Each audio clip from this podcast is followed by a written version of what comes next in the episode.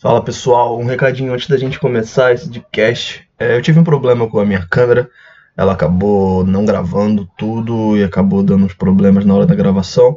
Então, nesse podcast só vai ter a minha voz e apenas a Eric e a Thaís vão estar aparecendo. Isso para quem assiste no YouTube, porque quem está no Spotify não tem esse problema. Né? Mas para quem assiste no YouTube, a gente sempre tenta esclarecer tudo porque eu não estou aparecendo dessa vez é, por conta disso, porque a minha câmera deu pau e, e acontece, né? A gente tá sujeito a essas coisas. Espero que vocês curtam o episódio. Valeu, pessoal. Até mais. Thaís também tá aqui com a gente. Fala, Tha... Fala Thaís. Fala.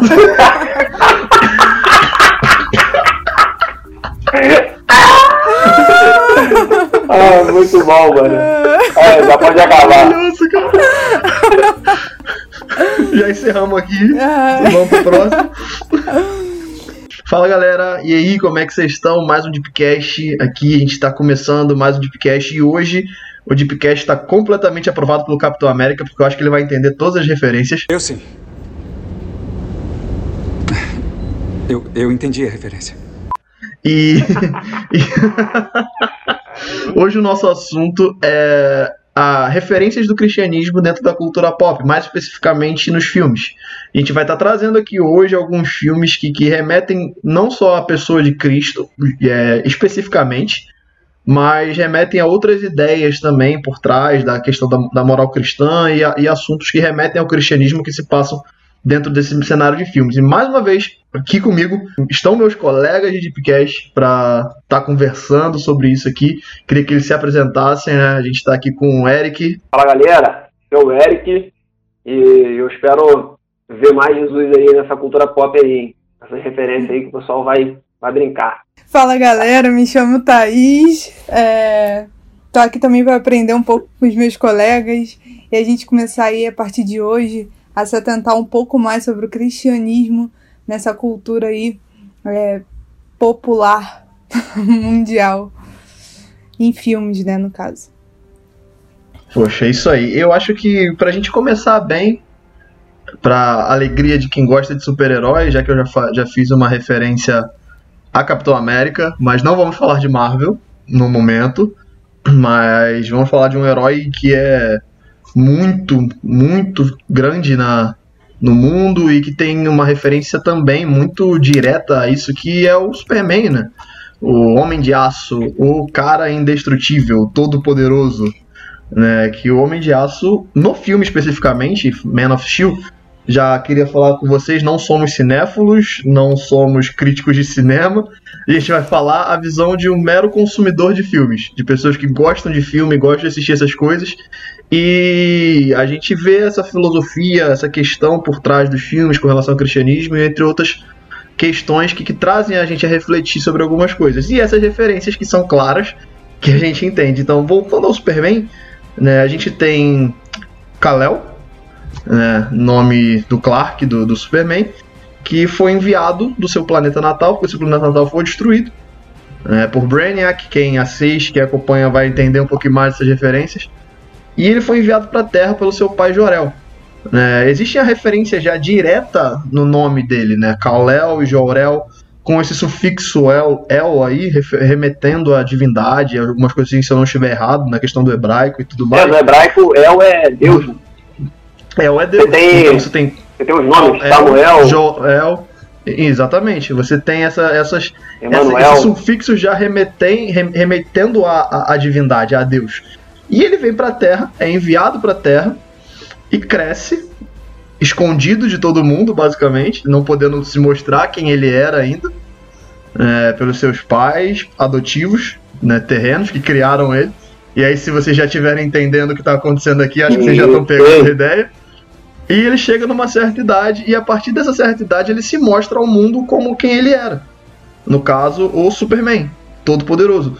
E tem uma cena do filme, Man of Steel, né, o Homem de Aço, que, que é, para mim é a cena mais sensacional de todas. É, tirando todo o filme que, que, eu gosto, que eu gostei muito, é a cena que ele, tá, que ele é preso. Que ele tá algemado e pergunta para ele, quantos anos você tem? E ele vira e responde 33. Oi, meu nome é Dr. Amil Hamilton. Eu sei. Eu posso ver seu crachá no seu bolso. junto com metade de um pacote de balas de menta. Também posso ver o esquadrão de soldados na sala ao lado, preparando um tranquilizante. Não é necessário. Senhor, não pode esperar que não tomemos nenhuma precaução. O senhor pode transmitir algum patógeno alienígena. Eu tô aqui há 33 anos, doutor. Ainda não infectei ninguém. Quando eu assisti o filme, cara, eu fiquei tipo, não, velho, não, eles não fizeram isso. Não, não, não, não, não, não, não, não. Falei, Não, não é possível. E ele foi preso. E nesse ele não morre, mas. Né? Ou ele morre nesse. Eu não sei se ele morre nesse ou se morre. Não, ele morre no outro. Se eu não me engano, eu já tô perdido. É tanto que ele é tanto filme que eu tô Eu perdido. Não, não nesse lembro, ele não não. morre, não. Ele morre no outro. Mas eu ainda acho que ele ainda tem a mesma idade. Né? Que você tem a questão dele morrer numa morte que ele se sacrificou no outro filme e depois ele ressuscita, né? Ressuscitam ele, no caso, pra ele voltar. Tem toda a história nos quadrinhos, é muito melhor do que nos filmes sobre morte e retorno do Superman, porque ele morre numa batalha lá e tal. Eu não vou lembrar o nome de tudo, porque a gente acaba esquecendo, mas a, a referência direta do Superman a Cristo ali, nessa questão de, de Salvador, é, é muito grande.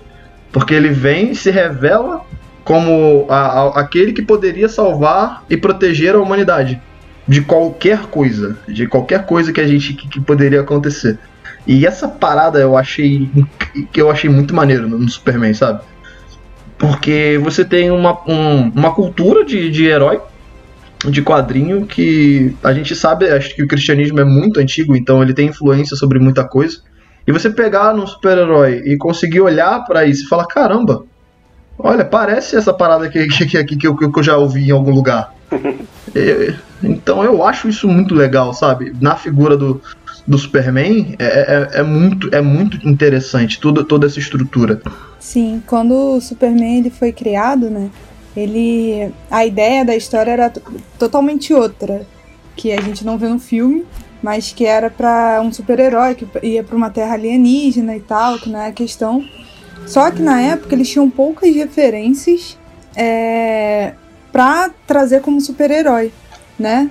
É, então eles pensaram na, no, no Jesus, né? Que é um que veio para salvar o povo, que não tinha pecado algum, que estava ali por todos, como o Jean falou, é, que não estava ali para fazer mal, nem mal aos seus próprios inimigos. Então, ele é uma referência cristã, sim, é, de Jesus, né? Ali. E, enfim, se parar para ver o filme, você vai ver que em todo momento tem referências ali cristãs de Jesus que é o salvador de todas as coisas e tudo mais, que é o mais forte de todos. Então, é bem legal, sim, a gente olhar essa história de uma forma mais teológica, né? Vamos pensar assim, de uma forma mais. é, olhando mesmo para Jesus, assim. E, enfim, é um pouco do que eu aprendi também em relação ao Superman. Eric quer falar alguma coisa? Rapaz, eu não tenho muita coisa a acrescentar de, de Superman, não. Que é a maior, o maior contato que eu tive com o Superman, além de, dos desenhos de Liga da Justiça, foi Smallville. Aquela série que, que chegou a passar um tempo no SBT e tal. Eu gostava demais de Smallville. Pô, Somebody eu gostava dessa série absurdo. Mim foi- Eu, na época, também nem conhecia, nem, nem chamava as paradas de série. Não sei nem, é seriado que falava. Seriado. E Ah, eu cara, gostava mas- muito. Ma- Mas, Mas os desenhos da Liga Ah. da Justiça, eles também mostram muito sobre essas paradas. Não, sim, e assim, É. como vocês estão falando, é, essa figura do Superman, né? Eu não quero dizer que foi que tipo, foi feito para poder mostrar Jesus para as pessoas, mas é inevitável, né? Você olhar pro, você conhecendo a, a história, né, do cristianismo, principalmente essa figura de Cristo, e você olhar para o Superman e você ignorar, né, essa semelhança que tem. É, ele ali, né, como o Jean já colocou ali, ele, ele, vai, ele é enviado para a Terra e aí ele é criado por um casal né, de, de pessoas, de humanos. Ele vai crescendo, tendo que viver com aqueles. com, com a- aquela dificuldade né, de ser um humano e também de, de tendo assim as suas peculiaridades, né, o seu poder, né, a sua. botar assim, uma essência ao olhar humano divino. Então as semelhanças são bem, bem próximas, e às vezes até muito claras, né? Até como o Jean já colocou, tem questões de nome, É, eu tava falando pensando no troço também, é doido, eu não sei como é, que, como é que era o nome deles quando surgiu. Mas o nome dos pais do Superman, pelo menos em Smallville, era Jonathan Kent e Martha Kent. E o, as iniciais, né, são as mesmas iniciais dos pais mesmo, né, do, do nosso Cristo, né? José e Maria, Jonathan e, e Marta, né? Então, uhum. é, é, bem, bem clarinho, né? Jesus Você tá, tá fazendo uma parada que nem eu tinha pensado, cara. Eu nunca Mas é tinha é real, parado pra, é doideira. pensar na, na, parada dessa, cara. É... Nossa, mano, isso aí agora, ó, puf, explodiu a mente aqui, plot twist absurdo.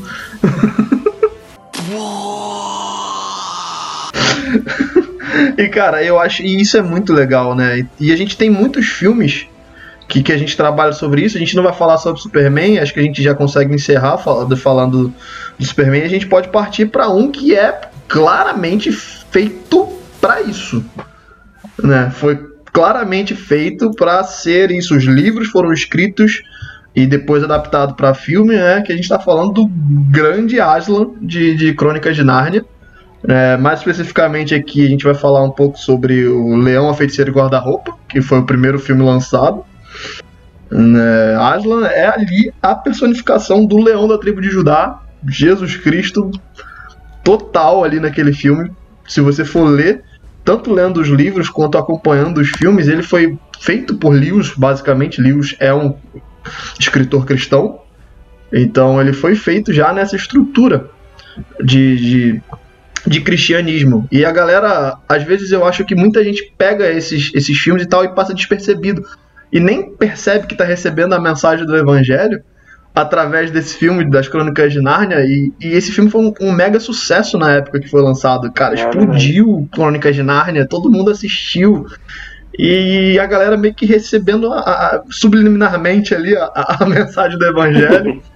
né? E, e, e Crônicas de Nárnia eu acho incrível né? Principalmente a, a figura de Aslan, por, pela questão de Jesus Cristo, no, nesse primeiro filme, é, existe a, o sacrifício de, da morte de Aslan ali, né?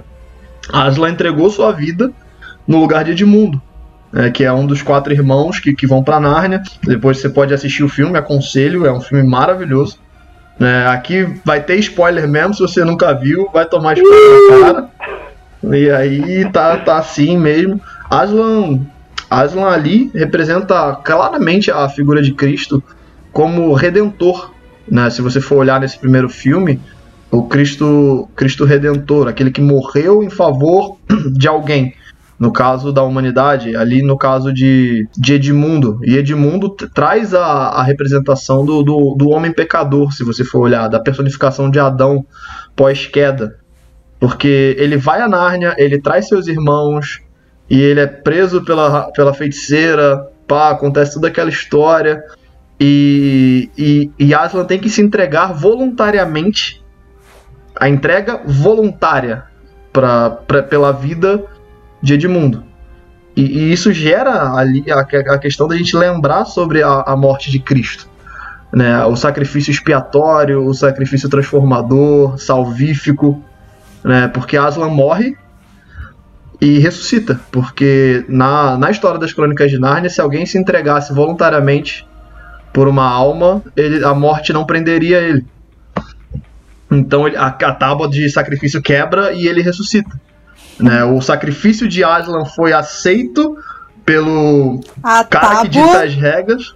É, o, o, o, sacrifício de Aslan é aceito por quem dita as regras de, de, de Nárnia, que seria o, o pai, Deus Todo-Poderoso, e Aslan volta dos mortos. E a tábua que ele foi sacrificada quebra. Ela é quebrada. E aí ele volta. Ele volta dos mortos. Então você tem ali claramente essa, essa, essa feito, né? Como a gente era que a gente estava uh, ah, conversando um pouco antes de começar a gravar, essa alegoria, né? Que eu acho que é essa palavra que se usa. Isso aí né? Tipo, literalmente ali na figura de Cristo.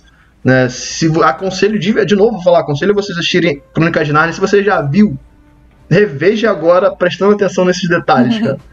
Que você vai ficar encantado com a riqueza de, de detalhes do, de um evangelho pregado indiretamente, vamos dizer assim, por um filme nessa, nessa referência. Cara, Crônicas de Nárnia é o além é, esse final, né, que mostra a tábua quebrando e o pecado ali sendo diminuído, né, redimido, as pessoas sendo redimidas, né, o povo. É, e a gente olha muito, é, às vezes quem já assistiu como cristão, olhando, assistindo como cristão, às vezes pode querer pensar que somos a Lúcia, que somos os irmãos de Edmundo, né, que vê o lado bom das coisas, que crê, que olha com misericórdia.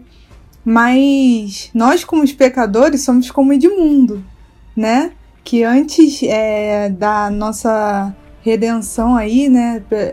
Nós somos, infelizmente, é, totalmente corrompidos pelo pecado, pela incredulidade. E quando há o sacrifício de, de Aslan e ele ressuscita, e Edmundo ele é transformado, né? E o nome dele é justo, né? Tem como significado justo, né? Ele foi justificado ali pelo sangue de Aslan. E a gente, quando a gente é convertido, quando a gente é, reconhece Cristo, né, como Salvador e Senhor das nossas vidas, nós somos justificados pelo poder dele, nós somos transformados, viramos ele antes, que era somente uma pessoa que é, ia contra é, Aslan, ia contra os preceitos de Aslan. Ele hoje, né, de, logo depois da ressurreição de Aslan, ele se torna servo de Aslan. Então, assim, é incrível, né, a gente olhar é, ele como um pecador, né, que somos, vindos de Adão, transformados pelo sacrifício de Jesus.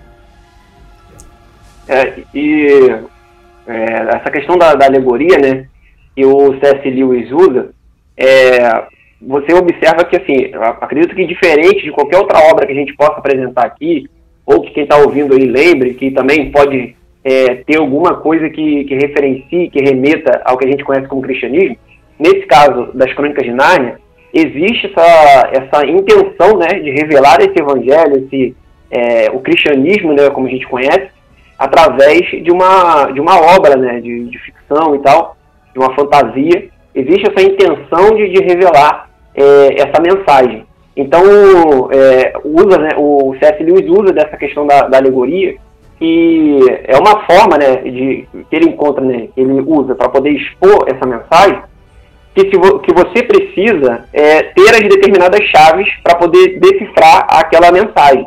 É uma mensagem que ela está ali, é, para outro que for ler e não tiver essas chaves, ou não souber do que se trata, aqueles elementos, aquelas representações, vai ver uma história como outra qualquer e vai ver Aslan lá surgindo na história e tendo né, o seu envolvimento, a sua morte, a sua ressurreição e todos os outros elementos dessa história, mas não vai perceber é, aquilo que está ali, a mensagem real.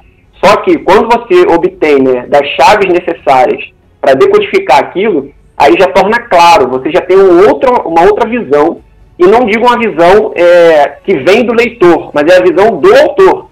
É, essa né, é uma grande diferença que a gente observa no, nas crônicas de Nárnia. Existe, existem as chaves certas que o autor usa para assim é, é, traduzir essa história. Né? Então, quando a gente tem essas chaves, né, a gente encontra no cristianismo, numa leitura dessa, dessa obra mais detalhada, mais atenciosa, com base no cristianismo, a gente consegue observar justamente aquilo que o autor está revelando. Como o Jean já passou aí, boa parte dessa história. Então você tem essa intenção em revelar de fato o Evangelho. Acredito que vai ser a única obra que a gente vai apresentar né, nesse sentido. E das famosas também, acredito também que seja a única obra que exista é, dessas de sucesso em que apresenta o Evangelho né, dessa forma intencional e clara para aqueles que detêm né, essas chaves da, para assim, né, traduzir esses elementos. É, e e para a gente poder fechar sobre Crônicas de Nárnia, eu acho que tem dois pontos, né, três pontos legais para a gente fechar, que é você e também entender que ele passa a mensagem de que você não vai conseguir se salvar por você mesmo, né? A, a, fé não, a salvação não vem por obras, é, a salvação é você não merece, você não vai conseguir alcançar por você mesmo. Porque Aslan precisou se sacrificar para que Edmundo fosse salvo das mãos da feiticeira. E no final, Aslan vence a feiticeira. Que é, no final, o pecado já foi vencido, mas ele será extinto, né? Quando Cristo voltar da segunda vinda, a gente vai com ele para o céu e esse pecado vai ser extinto. Então você tem essa vitória da, de Aslan sobre a feiticeira que representa o, todo o mal de Narnia ali nesse primeiro filme, essa vitória no final quando ele ressuscita, porque ela prometeria, ela prometeria, ó, ela prometeu que, que com o sacrifício de Aslan não, não atacaria Narnia, mas ela, ela mata Aslan né, nesse auto sacrifício e ataca Narnia da mesma forma.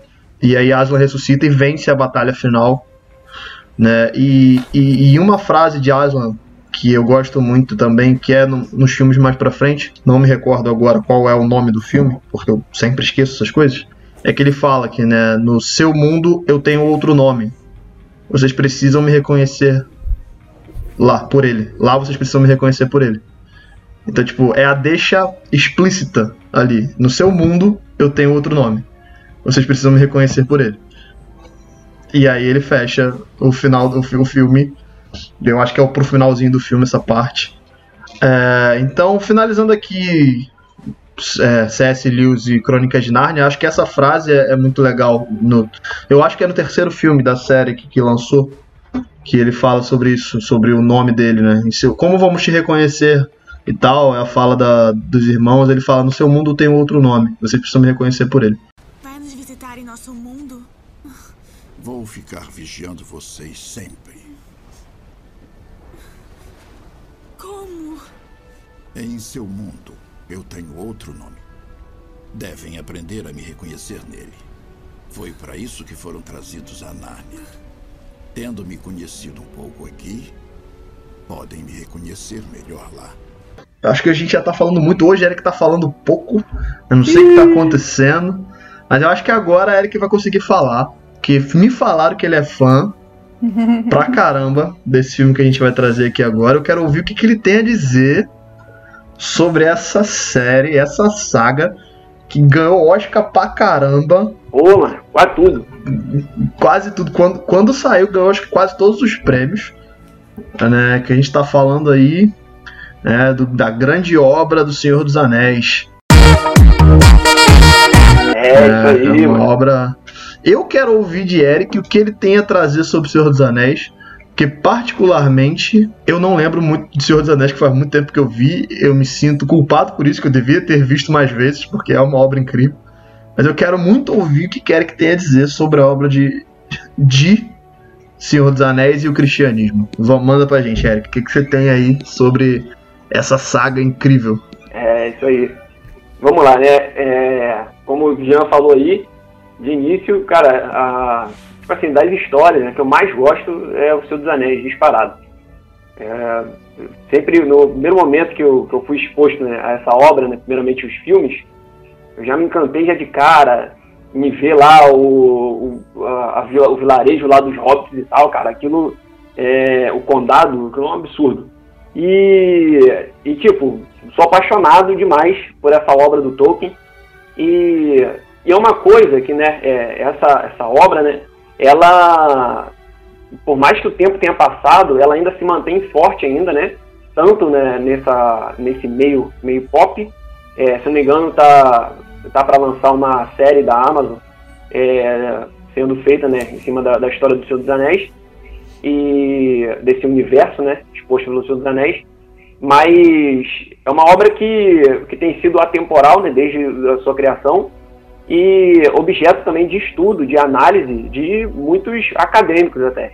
É, e trazendo essa questão do cristianismo, eu tive né, é, procurando bastante conteúdo em relação a, a, essa relação do cristianismo com, com, essa obra do Tolkien e o que algumas coisas a gente precisa né, estabelecer antes de partir para essa questão de como enxergar esse cristianismo é, mais precisamente né, no Senhor dos Anéis, nessa parte da história né, do mundo ao qual ele expõe.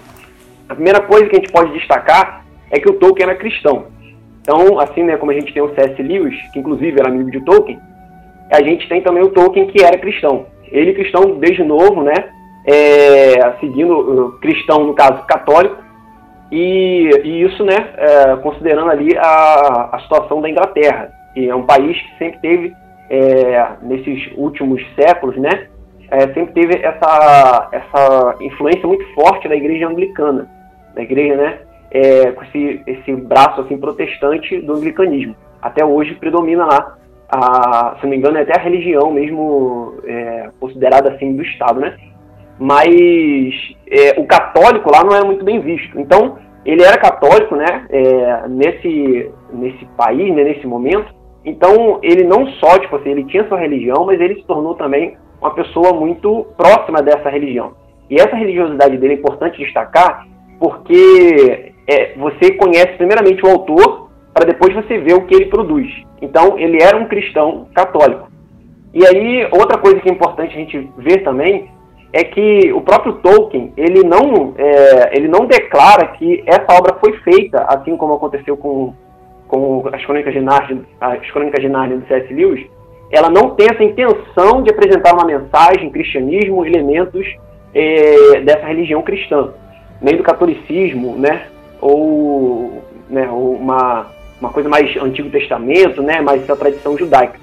Mas o que acontece? Uma frase do, do próprio Tolkien, em uma de suas cartas, diz o seguinte: O Senhor dos Anéis, obviamente, é uma obra fundamentalmente religiosa e católica, inconscientemente no início, mas conscientemente na revisão. Então é o que ele fala: inconscientemente no início, mas conscientemente na revisão. É, então é claro que existe por trás da obra a quem é o próprio autor e aquilo que ele acredita e sua cosmovisão, a forma como ele enxerga o mundo, baseado nessa cosmovisão católica. E agora, partindo para a obra, o que, que a gente observa em Senhor dos Anéis? Que a gente pode né, é, ver esses elementos né, do cristianismo e da nossa percepção de Deus, do nosso Deus, né, é, do nosso único Deus agindo e tal, e desse cuidado e tal. O que, que a gente percebe em O Senhor dos Anéis? No livro A Sociedade do Anel, tem uma frase do Gandalf para o Frodo que diz o seguinte: Por trás disso havia algo mais em ação, além de qualquer desígnio de quem fez o anel. Não posso dizer de modo mais direto. Bilbo estava designado a encontrar o anel, e não por quem o fez. Nesse caso, você também estava designado a possuí-lo. Essa frase, o início, como eu falei aqui, ele, eh, o Gandalf fala o seguinte para o Frodo: Exato. Por trás. Quê? forte, forte, forte. o, nessa frase do Guedes ele diz: por trás disso havia algo mais em ação. Uma coisa que, que observa-se na, nessa história de Senhor dos Anéis é a providência divina. E o que, que é essa providência divina né, que a teologia apresenta? É esse controle, esse cuidado de Deus é, na sua criação. É Deus agindo ainda na criação. Deus não somente criou o mundo e saiu dele, né, se afastou dele e agora se mantém como um Deus transcendente. Não. Deus é um Deus que ele controla essa criação, controla esse, esse mundo, esse tempo. Existe a vontade dele soberana agindo sobre as nossas vidas, sobre esse mundo. Então, a providência, né, é, essa, esse, esse, campo de estudo da teologia, vem apresentar esse, esse ensinamento. E, e isso é visto né, no, no filme. Já trazendo também spoilers aí, né? É, como foi falado aqui pelo, pelo profeta Gandalf aqui, o. ele, pô, ele é estilão, parecido, sei lá, mano. O brancão lá, cheio de barbão. Pegada profeta, pegada profeta. Pegada hum. profeta. Cajado tudo. Pra dar cajadada na ovelha. Ele é, traz, né, é, esse, essa, essa teologia natural de uma forma, né, bem clara nesse momento. Você vê que o, os personagens ali, não existe elemento religioso, claro, aparecendo em Senhor dos Anéis. Você vai ver que não tem um culto ali em algum momento. É, não digo culto a, ao nosso Deus específico, não, mas qualquer tipo de divindade. Não existe essa questão ritualística, nada do tipo. Você não vai ver isso na história. Você tem o mal lá, é, representado lá por Sauron, e tem né, o bem, né? Tem os povos livres agindo lá em prol da destruição daquele anel mas você observa que existe, existe essa compreensão de uma força né, é, maior, uma força de, de, providência, né? A gente tem isso como, né, como Deus. E a gente observa isso. E como eu falei do spoiler, que no final, quem já viu os filmes aí, Frodo chega lá para poder destruir o anel e, e quando e ele no último momento ele dá uma amarelada, ele desiste de, de destruir o anel. Mas aí o Gollum aparece lá, os dois lá travam uma batalha lá pelo anel, e acaba que o Gollum cai com o anel lá no, no vulcão, lá na montanha, e o anel então é destruído. Ou seja, Bilbo foi escolhido, Frodo também. No último momento, Frodo desistiu, ou seja, é como se Deus tivesse escolhido ele, mas ele escolheu no final não fazer aquilo que Deus escolheu ele. Porém, existe a providência. E o anel foi destruído da mesma forma. Porque não tinha outro caminho. Aquela era a vontade de Deus, né? Trazendo nessa visão, para que acontecesse ali. E uma outra coisa também que, que observe, e alguns vão colocar isso nessa, nessa interpretação, né? É que o próprio Tolkien, ele coloca a sua obra diferente, né, da de, do C.S. Lewis. E é sempre bom botar os dois juntos, né, e comparar os dois, porque eles eram amigos e contemporâneos, e essas obras também é, são próximas, né? Tem essa, essa questão de fantasia e tal, de mitos.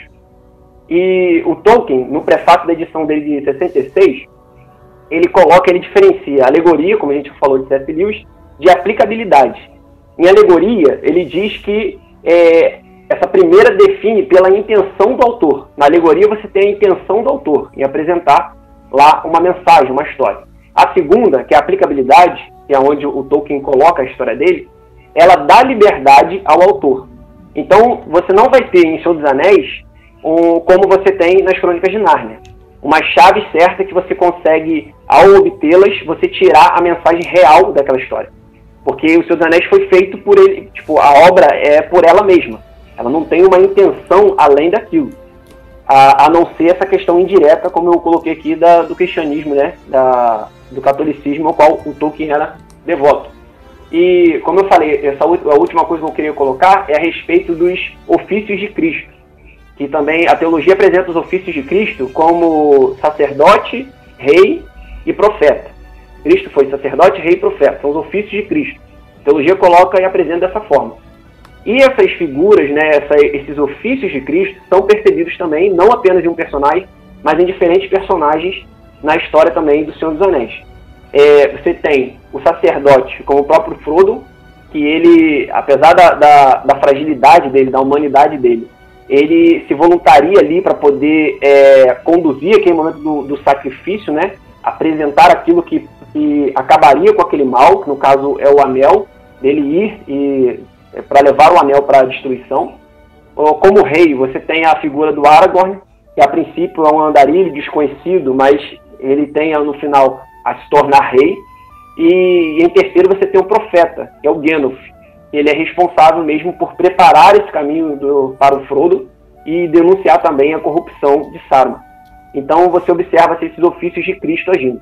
Então, como eu, como eu falei aqui, não é uma coisa é, direta, clara, e nem mesmo intencional. Porém, ele era cristão. E se você é cristão, é, a sua vida é, é o cristianismo. Então, qualquer coisa que a gente faça tem a ver com a nossa cosmovisão, com a nossa maneira de enxergar o mundo. A mesma coisa aconteceu com Tolkien. É, então, assim, alguns é, que fazem essa, essa, essa ligação dele, do Tolkien, do catolicismo e cristianismo, com o Senhor dos Anéis e toda essa história lá da Terra-média, é, estabelece, assim, colocam esses, esses pontos, né, a serem destacados dentro dessa teologia no Senhor dos Anéis. É isso aí. Rapaz, que aula de Senhor dos Anéis agora. Olha, isso bom. aí. Rapaz, Senhor dos Anéis, meu Deus do céu. Já vi que tá vindo série de mensagens baseadas no, no Senhor dos Anéis aí, Eric? Série de sermão baseada no Senhor dos Anéis? Sim, será? É isso mesmo? Pra minha vida de pessoa. Mas, muito cara, é, é muito bom ouvir essas coisas porque o que o Eric falou é muito interessante. O que você é define o que você faz. Né? Então, diretamente, se o cara é cristão, ele tem aquela visão cristã, indiretamente tudo que ele faz vai ser voltado para essa visão. É, mesmo que ele não deixe, não faça explicitamente para isso, é uma parada que, que vai acabar citando por conta do que ele acredita. Porque ele, ele, ele expõe o que ele acredita em forma de, de, de texto ali no livro. E, e, aí foi feito para filme e tal. Ah, aconselho vocês a assistirem Senhor dos Anéis também. São longas horas, mas é, boas longas horas. Tem que ter paciência, tem que assistir com calma, porque é, é bastante coisa para você detalhe ali para você ver. Né? Se a gente fosse falar, e de verdade, continuando aqui, se a gente fosse falar de filmes de referência, a gente ia conseguir falar de muito. Tem o próprio Matrix, que não fala só de cristianismo, né? O Matrix ele relata sobre gnosticismo, budismo, entre outras coisas, mas Neo também representa a figura de Cristo em determinado momento. Neo é o escolhido que salvaria o povo da Matrix e realiza milagres dentro da Matrix, porque ele aprende a controlar aquilo, a, a questão, entender onde ele está, que aquilo era tudo uma simulação e por isso ele conseguia realizar milagres dentro da Matrix. Então você vai continuar, se a gente for continuar esse assunto, a gente não, nunca mais vai parar de falar sobre as referências, né? Você tem Star Wars com Anakin, que é o escolhido que restauraria o equilíbrio da força. é, mas quem, quem, quem. E Star Wars, você sabe o que aconteceu com Anakin depois? Deu um probleminha com Anakin ali. no meio do caminho deu um probleminha com Anakin ali. então eu acho que, que, a gente tem muitas referências meio, meio que indiretas com relação a, a essa questão, porque basicamente é, os filmes têm essa principalmente esses filmes com relação à, ficção, a mitos, tem sempre essa figura de, de, uma, de uma criança que surgiria por conta de uma profecia que restauraria o equilíbrio. Né? Restauraria o equilíbrio, restauraria, salvaria aquelas pessoas. Você consegue ver isso em, em várias coisas. E, e é esse, essa questão que é interessante a gente ver sobre o quanto a, a, a moral cristã ela afeta essas produções, principalmente na área de super-herói, que a gente vê aí, porque a gente tem, se for olhar o, Homem-Aranha, você tem Capitão América, você tem Homem de Ferro, você tem toda essa visão desses heróis mais altruístas, vamos dizer assim, que tem uma, uma tem questões de conflitos ali com relação à humanidade pecaminosa e o, e o fato dele saber que ele precisa ajudar as outras pessoas, agir de forma correta com as outras pessoas, né? O auto sacrifício, você pega todas essas, essas moral, essa, essa moral cristã e você consegue enxergar isso né, nos filmes. Isso é, é legal porque você vê essa influência indireta de quanto o, o, o, cristianismo é algo que, que, que engloba muita coisa, com que chega a afetar Hollywood, vamos dizer assim porque você tem os Estados Unidos com uma base de, de uma base cristã, então é, é, muito tranquilo, vamos dizer assim, você encontrar esses pontos né, de, de jornada, de você seguir o caminho do bem, de você fazer a coisa certa, de valorizar a amizade, se sacrificar pelas pessoas que você ama, se sacrificar pelos seus amigos. Né? Isso você consegue enxergar muito em, em vários filmes, em várias coisas, mas principalmente no filme de herói. Porque o filme de herói eu acho que ele traz o que o homem queria ser, mas ele não consegue. É, verdade. Porque ele queria ser o cara que ia conseguir fazer aquelas coisas de maneira mais correta, ser alguém mais correto, ser alguém que conseguiria ajudar mais as pessoas, ser alguém que conseguiria fazer algo pela humanidade né, pela, pelas pessoas do, do, da, da, Terra, pelas pessoas, pelos próximos, não só o mundo todo, mas até pelos seus próximos, acaba não conseguindo. E os heróis refletem muito, os heróis eles se conectam muito com a gente, porque você tem muitos conflitos com essa questão. E se você for trazer para nossa visão, qual é o maior conflito do cristão? É a santidade e o pecado. Qual é o maior conflito do super-herói? São seus conflitos pessoais com o dever de salvar as pessoas. Então você tem essa, essa, essa linha que, que vai atravessando para você olhar esses pontos, né? Por exemplo, vamos citar o próprio Homem-Aranha. O Homem-Aranha é um adolescente cheio de problema na escola, vê seu tio ser morto na, na sua frente. Tio Ben, mano. Tio Ben. Mas depois ele começa a entender sobre o valor de ser um herói, de ajudar, de usar o que ele tem, né? A famosa frase do tio Ben: com grandes poderes vem grandes responsabilidades. A famosa, a famosa frase, sabe? Então, isso gera conflito. Você tem o o, por exemplo, o, o Homem de Ferro já é uma pegada um pouco diferente. Porque o Homem de Ferro é um cara completamente escrachado na vida dele. Né? Ele é um cara completamente egoísta, egocêntrico, né? e, e vê essa forma do dinheiro, acha que o dinheiro consegue tudo. Mas aí se você for pegar o final de, de Vingadores Ultimato, né, foi ele ali ele entendeu o valor do auto sacrifício. Tá, ele não eu, eu, eu, particularmente eu vou falar aqui, ele não precisava ter feito aquilo porque o Hulk ainda tinha um braço. Mas tudo bem. não vamos tirar o mérito dali daquele daquele auto sacrifício, né? Dele ter se sacrificado pelo bem maior. O cara que no começo do filme não queria voltar porque tinha medo de morrer e largar a família. É, a esposa e a filha que, que ele queria ficar, se não queria sair perto delas por conta do que aconteceu no primeiro filme, dos cinco anos, ele se estabilizou ali. No final, ele se, ele, ele se entrega para poder salvar a humanidade. Ali, o Homem de Ferro. Então você tem todos esses conflitos morais que a gente pode relacionar com essa questão de santidade e pecado. E a gente vê essa questão que a gente pode trazer essas paradas pra gente, sabe? A gente tem, e por isso que eu falo, quando a gente fala de referências do cristianismo na, em filme, em cultura pop, não é só essa parada direta de Jesus, tipo, escrachado. Caramba, o cara referenciou Jesus Cristo ali. Mas são esses pequenos pontos de ação que a gente pode olhar e entender, caramba, talvez eu tenha que agir de, de forma diferente por esse ponto, porque o cristianismo ele me leva a entender isso, isso aí que ele está fazendo está me mostrando nesse filme parece o que Jesus me falou aqui, em determinado texto, em determinada passagem bíblica do que Jesus deixou pra gente, sabe? Isso eu acho muito, muito legal, cara. A moral de Cristo, né, pra gente como humanidade, ela fica até hoje em tudo. É, nas, na, na cidadania do povo, né? A gente. Tudo que a gente tem aí, a maioria das coisas que a gente vê como lei, tá baseada nos preceitos bíblicos, né, do bem e tal. E nos filmes não deixa de ser diferente, né? Sempre existiu o lado bom e o lado mal das coisas. Sempre ter o vilão e ter o salvador. E Cristo, ele é a maior referência que a gente tem aí de, de conseguiu fazer isso na prática, né? Que foi real. E como a gente, como cristão, tem que se orgulhar disso também. Porque mesmo que o autor ele não tenha nada a ver né, com essa. que seja cristão, seja ateu, seja o que for. Ele, para ter normalmente uma história, ele tem que tratar desses dois lados, dessas duas visões. E o bem sempre vence o mal. E em tudo, né?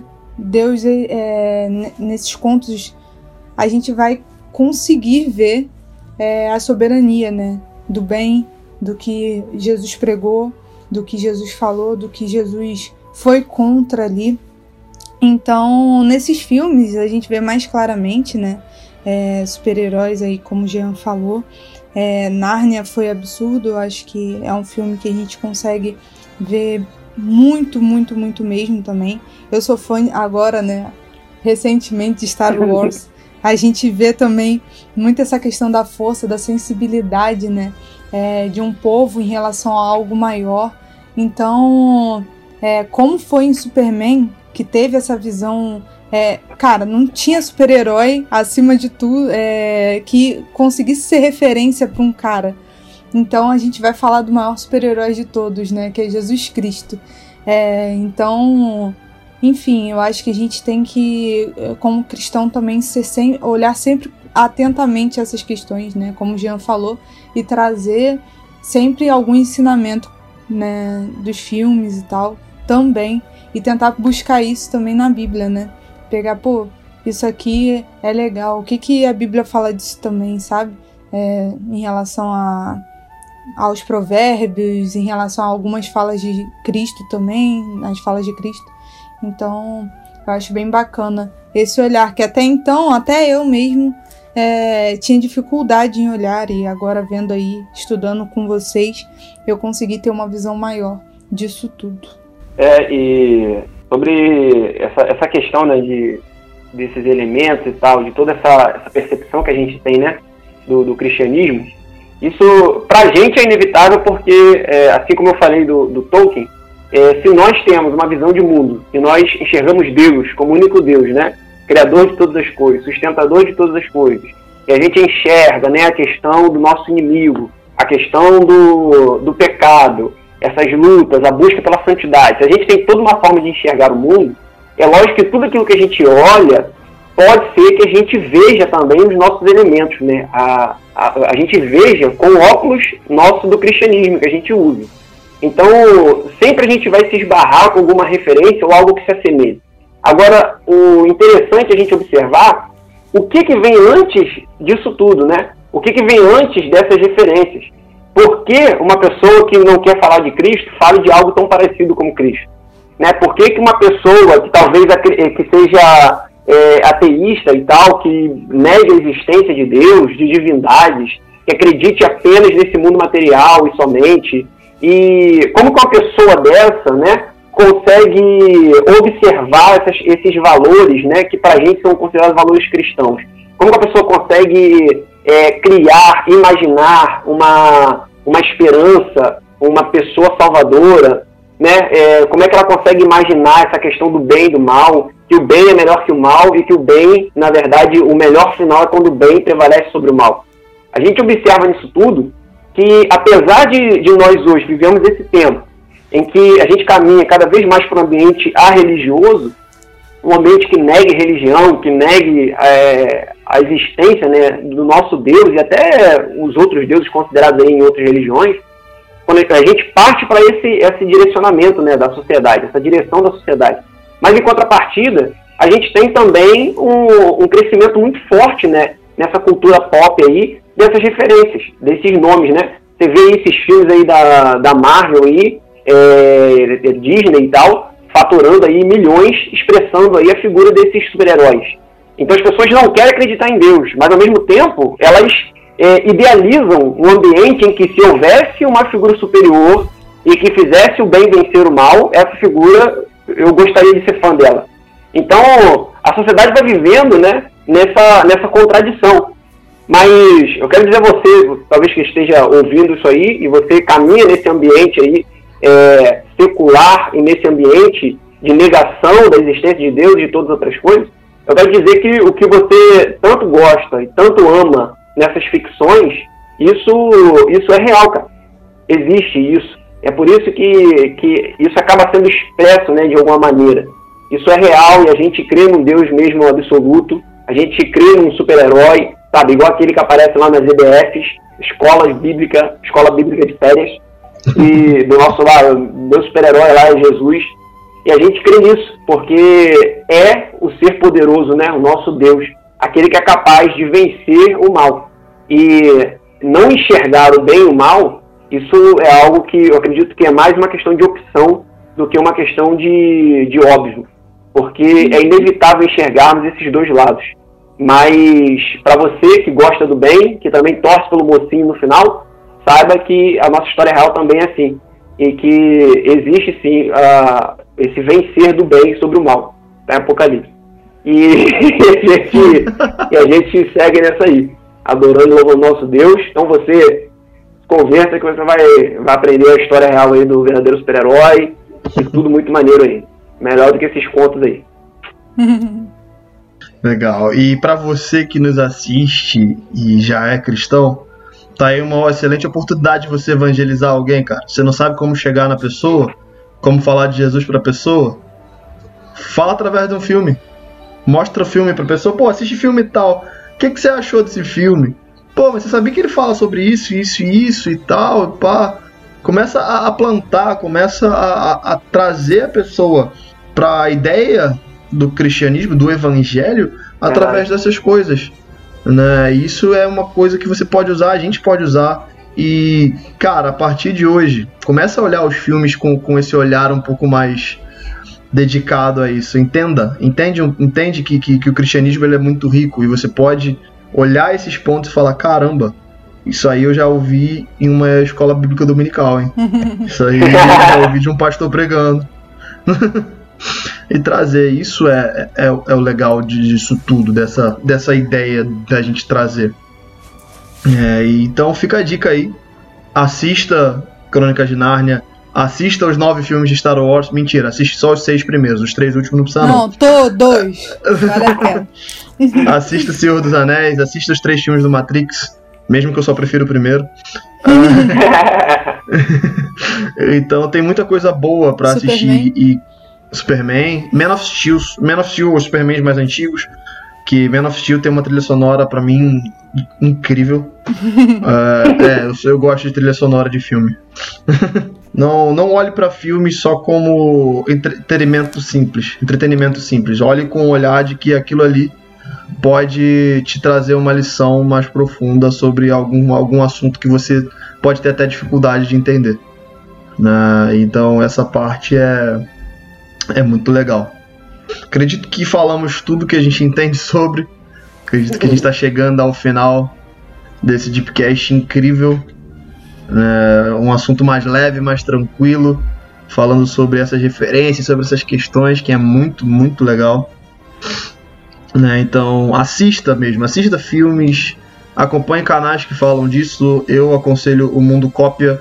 Mundo Cópia é um canal que ele pega os filmes, pega as séries e tira um, um conceito cristão daquilo ali. O que aquele filme fala, depois ele assiste os filmes, entende o que, que aquele filme fala sobre esse determinado assunto.